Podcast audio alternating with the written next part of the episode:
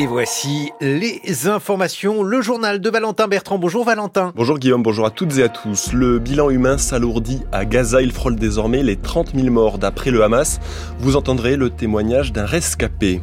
Il a été élu pendant près de 50 ans et incarné l'ouverture au centre. L'ancien ministre Jean-Pierre Soisson est mort à 89 ans. Et puis l'avenir de Valdune, le constructeur des roues de train, doit se préciser aujourd'hui avec une audience ce matin sur la reprise de deux usines du Nord. La situation humanitaire se dégrade très vite à Gaza. La famine est imminente dans le nord, inévitable dans le sud, alerte le programme alimentaire mondial.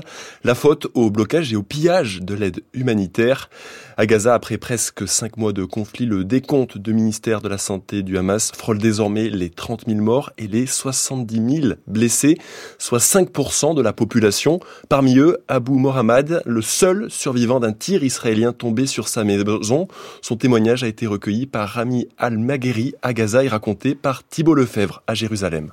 L'homme est allongé sur un lit de l'hôpital Al-Aqsa. C'est au centre de Gaza. Il est désespéré. J'aurais préféré mourir. Pourquoi rester en vie? Pourquoi cette souffrance? C'est tellement dur.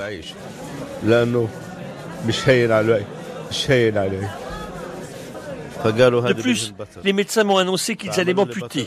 J'ai été amputé des deux jambes. Ils étaient 20 cette nuit-là, dans la grande maison familiale. Depuis le bombardement, il est l'unique survivant. On dormait tous dans le salon. Les femmes étaient dans une chambre à côté, mais les hommes étaient dans la pièce principale. J'ai été réveillé en sursaut en pleine nuit par une déflagration. J'ai essayé de me lever, mais je n'ai pas pu. J'avais de multiples fractures aux jambes. Je me suis appuyé sur mes mains pour me redresser. À l'hôpital, des psychologues, comme le docteur Arafat Abou Machayik, accompagnent Abou Mohammad. Le médecin avoue être démuni face à la peine d'un homme qui a tout perdu. Il adorait ses petits-enfants, dit-il, et sa tristesse est insurmontable. Pendant ce temps, les négociations se poursuivent sur une possible trêve de quelques semaines. Cette pause pourrait intervenir dès la semaine prochaine, selon le président américain Joe Biden. Joe Biden qui a remporté hier la primaire démocrate dans le Michigan, un résultat sans surprise, hormis l'ampleur des votes blancs, 14%. Le président candidat s'est fait sanctionner pour ses positions dans la guerre entre Israël et le Hamas. Les précisions depuis Washington de Sébastien Paour. C'était le bon temps pour celui qui n'était pas encore installé dans le bureau ovale. 10 mars 2020, la primaire démocrate du Michigan, l'une des dernières élections avant la pandémie et la quasi mise à l'arrêt de la campagne de terrain. À l'époque, Biden a 4 ans de moins et pas de conflit à gérer. 1 600 000 électeurs se déplacent et lui donnent la victoire face au sénateur du Vermont, Bernie Sanders. Quatre ans après, la guerre à Gaza plombe le premier vrai test du président candidat à sa réélection. L'objectif de 10 000 bulletins engagé, l'équivalent d'un vote blanc, fixé par les activistes pro-palestiniens du mouvement Écoutez, le Michigan est largement dépassé. Biden paye nettement son soutien à Israël et son refus d'appeler à un cessez-le-feu immédiat. Le mouvement Abandonne Biden a pris là où les manifestations n'y faisaient rien depuis le 7 octobre. Et voilà le président sortant fragilisé dans l'un des États clés de la présidentielle, où vivent 300 000 Américains d'origine arabe et qu'il a remporté de seulement 154 000 voix face à Trump il y a quatre ans. Et côté républicain, les électeurs du Michigan ont choisi, là aussi sans surprise, l'ancien président Donald Trump face à Nikki Haley. Le président sénégalais Macky Sall pourrait finalement rester en poste après la fin de son mandat en avril et assurer l'intérim jusqu'à la prochaine élection présidentielle. Un forum de citoyens propose d'organiser ce scrutin le 2 juin prochain. La date doit encore être approuvée par le président, très contesté dans le pays après avoir voulu repousser l'élection prévue dimanche dernier à la fin de l'année.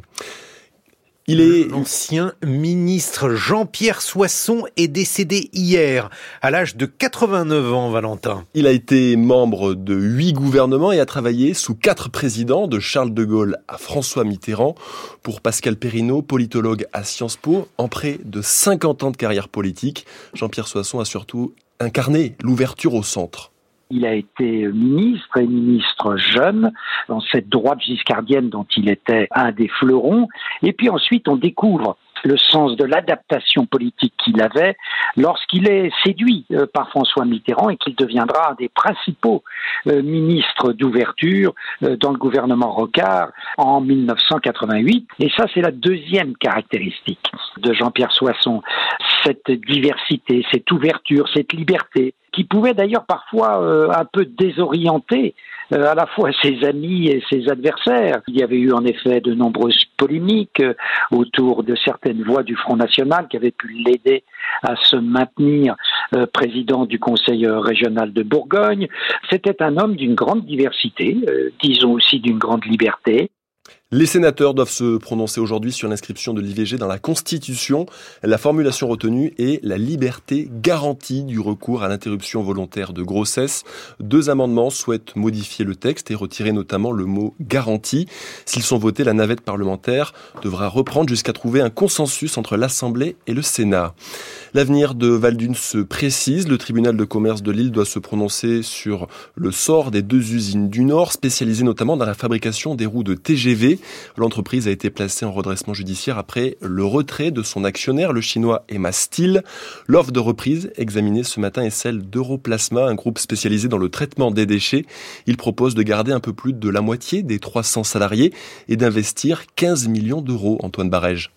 Europlasma s'est finalement résolu à reprendre les deux sites nordistes et même si l'entreprise installée dans les Landes connaît des difficultés dans la reprise des forges de Tarbes, dernier fabricant français de parties d'obus, Europlasma est bien soutenu par l'État avec un prêt de 15 millions d'euros, mais aussi par la région, les collectivités